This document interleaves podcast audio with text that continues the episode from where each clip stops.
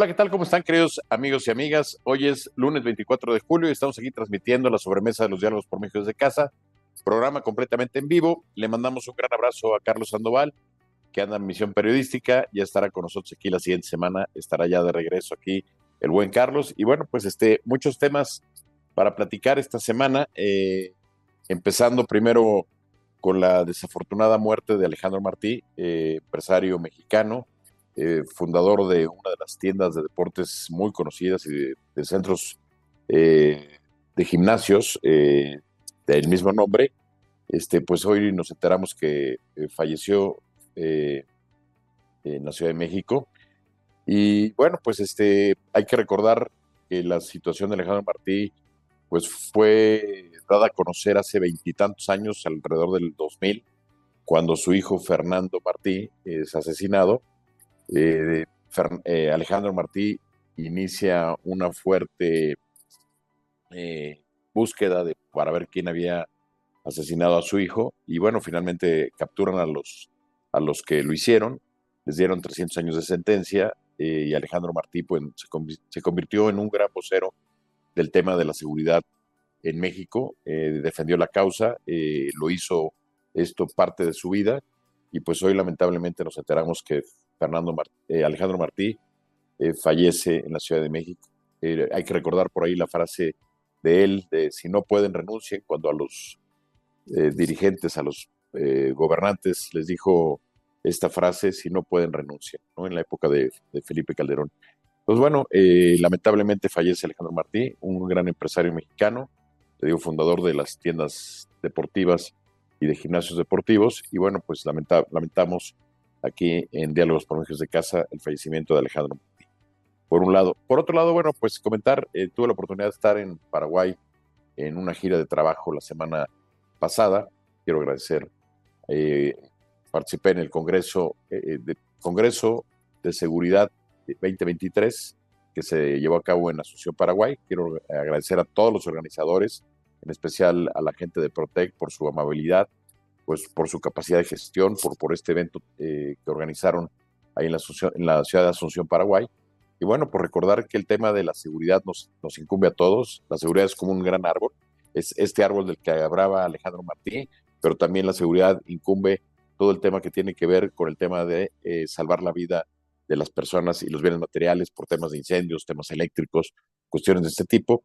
Y bueno, eh, no quiero dejar pasar que tuve la oportunidad de visitar una de las, la segunda hidroeléctrica más grande del mundo, que se llama Itaipú Binacional. Itaipú en el diálogo guaraní significa piedra que suena, piedra que canta, porque el agua al pasar por, la corriente de agua al pasar y pegar en las rocas, pues se oye como un, como un canto, como un sonido. Entonces, Itaipú significa piedra que, suena. Y eh, este es un proyecto muy interesante que se empezó a ejecutar en los años de 1973 se firmó un convenio entre Paraguay y Brasil. Y bueno, pues hoy la hidroeléctrica en tamaño es la segunda más grande, hay una en China todavía más grande, pero en generación de energía esta es la número uno. La, lo que la planta hidroeléctrica produce es una barbaridad, abastece a, Paraguay, abastece a Brasil, una gran parte del territorio, abastece también a algunas zonas de Argentina, del, del norte de Argentina, eh, es una planta impresionante y bueno, pues también agradecer a la gente que nos hizo por ahí el tour eh, de, esta, de, esta, hidroeléctrica, de verdad agradecerles pues la, hospitalidad, la gentileza y bueno, ver qué proyectos de alguna forma estatales eh, funcionan, funcionan muy bien y que además tienen, desde la derrama económica que generan, pues también generan beneficios, ya que generan muchos proyectos de, de sentido social llámese parques, carreteras, etcétera, etcétera, para la, comunidad. Entonces, impresionante de verdad. Eh, si no han visto, métanse a ver por ahí en las redes sociales lo que significa esta hidroeléctrica. Ya quisiéramos en México tener una planta de esa magnitud, la, capacidad que tiene esta planta. Y bueno, pues se, han dado la tarea de, de, invertir, de generar. Y bueno, Paraguay y Brasil pues están haciendo la tarea en el tema energético. También, por otro lado, tuve la oportunidad de estar eh, en un memorial, lamentablemente en 2004, en la ciudad de Paraguay, en Asunción, un, supermercado, un supermercado grande, el Icuá Bolaños, eh, se incendió había mil personas en ese centro comercial y lamentablemente fallecieron 400 eh, personas de las mil que estaban ahí. Eh, es impresionante estar ahí este, este, en este lugar. La verdad, el corazón se conmueve. Eh, y bueno, pues no nos queda más que solidarizarnos con las familias que perdieron a un ser querido, a un amigo, familiar en esta situación. Entonces, recordar que el fuego y la electricidad están siempre presentes con nosotros y pues que de alguna forma tenemos que cuidarnos. Entonces, muchas gracias a todos los organizadores, de verdad fue un gran gusto haber estado por allá por Asunción, Paraguay. Y pues bueno, este, espero ir pronto de nuevo. Es un país bellísimo, la gente es amabilísima. Y bueno, pues este, felicidades a Paraguay, eh, que es el corazón de Sudamérica. Y bueno, tengo que comentar también que ya el último día, eh, ya en una visita, estaban haciendo una instalación algunas de las empresas que estaban participando y nos hicieron favor de invitarnos eh, a la Conmebol, la, Confederación Sudamericana de Fútbol, se encuentra ubicada en Asunción, Paraguay. Bueno, en el municipio de al lado que es Duque, enfrente del aeropuerto. Y ahí está el Museo del Fútbol Sudamericano. Es una maravilla ver ahí a Pelé, a Messi eh, y todos los grandes jugadores, los equipos más ganadores en la historia de la Libertadores, de la Copa América. Entonces, es, un museo que vale la pena conocer. Y bueno, pues agradecer también esta visita y esta oportunidad que tuvimos. No sabía yo de este museo, la verdad, desconocía yo. Este, siendo yo aficionado al fútbol, desconocía que tenían este museo ahí en Paraguay junto con la Conmebol, que la sede estaba ahí eh, precisamente en el corazón de lo que es América del Sur. Pero bueno, si algún día tienen la oportunidad de estar por allá, pues no, no de visitar este museo también del fútbol. Y bueno, regresando a las noticias nacionales, eh, por otro lado, pues eh, hoy nos enteramos también que la COFEPRIS acaba de clausurar una empresa que se llama Paradise, que vende productos de cannabis y que curiosamente está asociada al expresidente Vicente Fox, que es socio de esta empresa. Y bueno, pues este, aquí me quedan dos reflexiones. La primera, el expresidente ha estado muy activo en las redes. Creo que la prudencia no ha sido una de sus cualidades, este, y más ahora que se necesita mucha prudencia. Creo yo que lo que se, lo que se necesita es eh, una unión, no una división, y creo que los comentarios que hace en nada están ayudando a la candidata del frente a una de las candidatas que es eh, Xochitl Gálvez. Entonces, eh, se ve que el presidente Andrés Manuel López Obrador pues va a remeter contra todo aquello que, pueda generarle ruido. Ya hemos visto la campaña que generó, que ha generado en las últimas semanas contra Xochitl Gálvez, que a mí se me hace de verdad de vergüenza. Eh, recuerdo yo también la campaña que el propio Andrés Manuel López Obrador sufrió con el tema del desafuero, se tuvo que defender y bueno, pues a final de cuentas, después de tres intentos, lo llevó a la presidencia. Pero bueno, parece que él no aprendió la lección y a final de cuentas busca aplicarle lo mismo a sus enemigos políticos. Eh, bueno, dice que no son enemigos políticos, son rivales, pero bueno, los trata como enemigos del frente, ¿no? No, no, no deja de denostarlos diariamente, de generarlos, de señalarlos, de apuntarlos. Y bueno, pues en el frente, en este frente, eh, hay tres candidatos visibles. Eh, en el caso de Xochitl Gálvez, el caso de Enrique de la Madrid, una persona seria y talentosa, que está haciendo las cosas, está buscando dar las 150 mil firmas para tener derecho a participar en esta contienda. Y bueno, ya muy lejanamente, eh, por ahí vemos a Santiago Krill, yo creo prácticamente que la, elección, eh, pues hay dos, dos, dos, candidatos muy fuertes, son Enrique Lamadrid y Xochil Gálvez, por el lado del frente.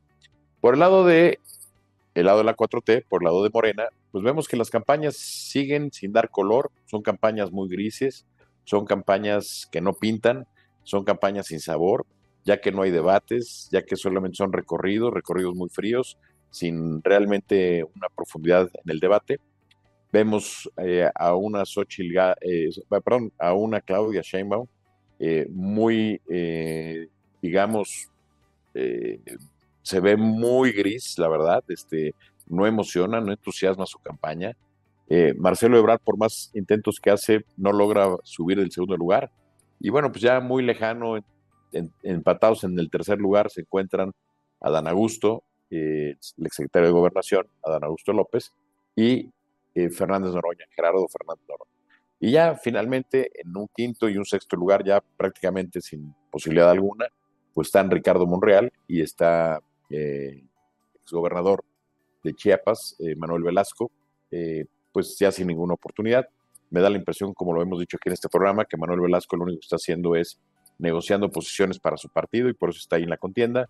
En el caso de Monreal, pues obviamente él negociará algo para seguir vigente el próximo sexenio. Y finalmente la campaña de, de, Adán Augusto, pues no, no, no, no, tampoco genera mucha emoción. Parece ser que Gerardo Fernández Noroña ya lo rebasó.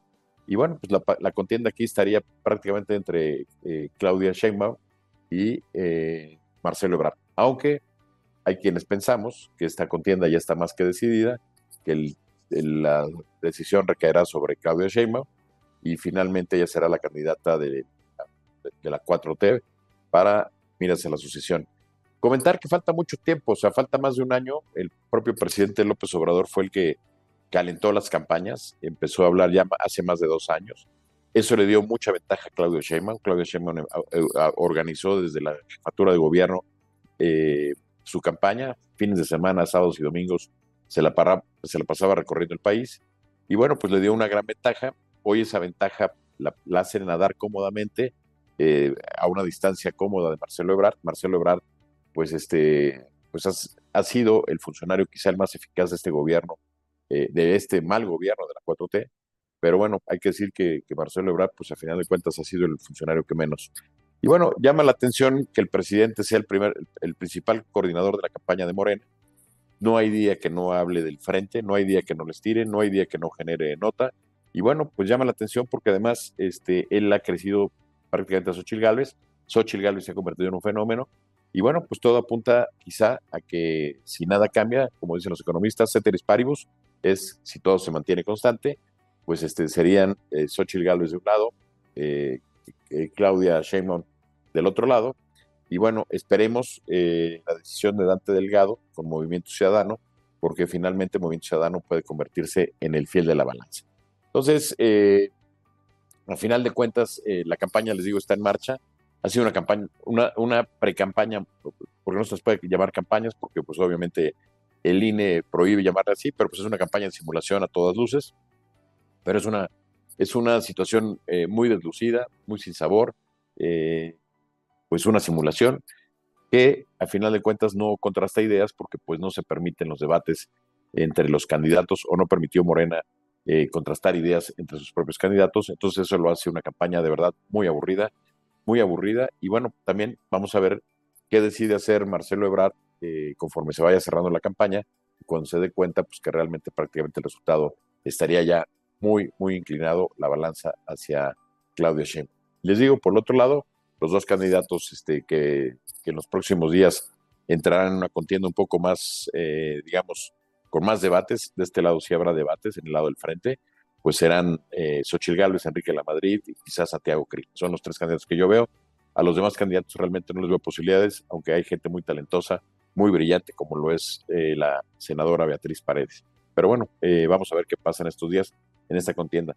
La otra parte que lo que decía es también, eh, queda claro que aquí Movimiento Ciudadano va a jugar un papel muy importante, va a ser un fiel de la balanza y finalmente hacia donde Movimiento Ciudadano mueva, pues va, va, va a cargar las, los, los, dados para, pues para el partido que sea, para la coalición que sea. Entonces se ve que Dante Delgado estará desahogando la margarita para ver de, de, qué lado va este, parece que tiene alguna situación pues con, con el PRI, con, con la dirigencia perista de Alito Moreno, pero bueno, vamos a ver qué, pasa en estos días, porque eh, lo que él mismo ha dicho y lo que dice el ciudadano, pues no ven mal a Xochitl Gálvez como una candidata de oposición. Entonces, vamos a ver qué sucede. Y bueno, este, lamentablemente también este fin de semana en Oaxaca se dio una noticia pues que preocupa mucho en la parte política porque el gobernador eh, Sarmo Jara desapareció del Tribunal de Justicia Administrativo. Y bueno, lo que quiero decirles yo con esto es que esto es un atentado contra la democracia, contra la división de poderes. Eh, es una probadita de lo que puede pasar en México si se le da entrada a que desaparezcan organismos autónomos como son el, INE, como son eh, la, la, COFETEL, eh, como son organismos que se crearon, este, el INAE, este, que se crearon precisamente para pues para darle transparencia a los recursos, para balancear, para que haya más democracia. Y bueno, lo sucedido en Oaxaca de verdad es preocupante. El gobernador decide mandar esta iniciativa que en menos de 14 minutos fue aprobada en el Congreso. Y bueno, pues esto lo que genera es, como lo dije, un atentado a la división de poderes en Oaxaca.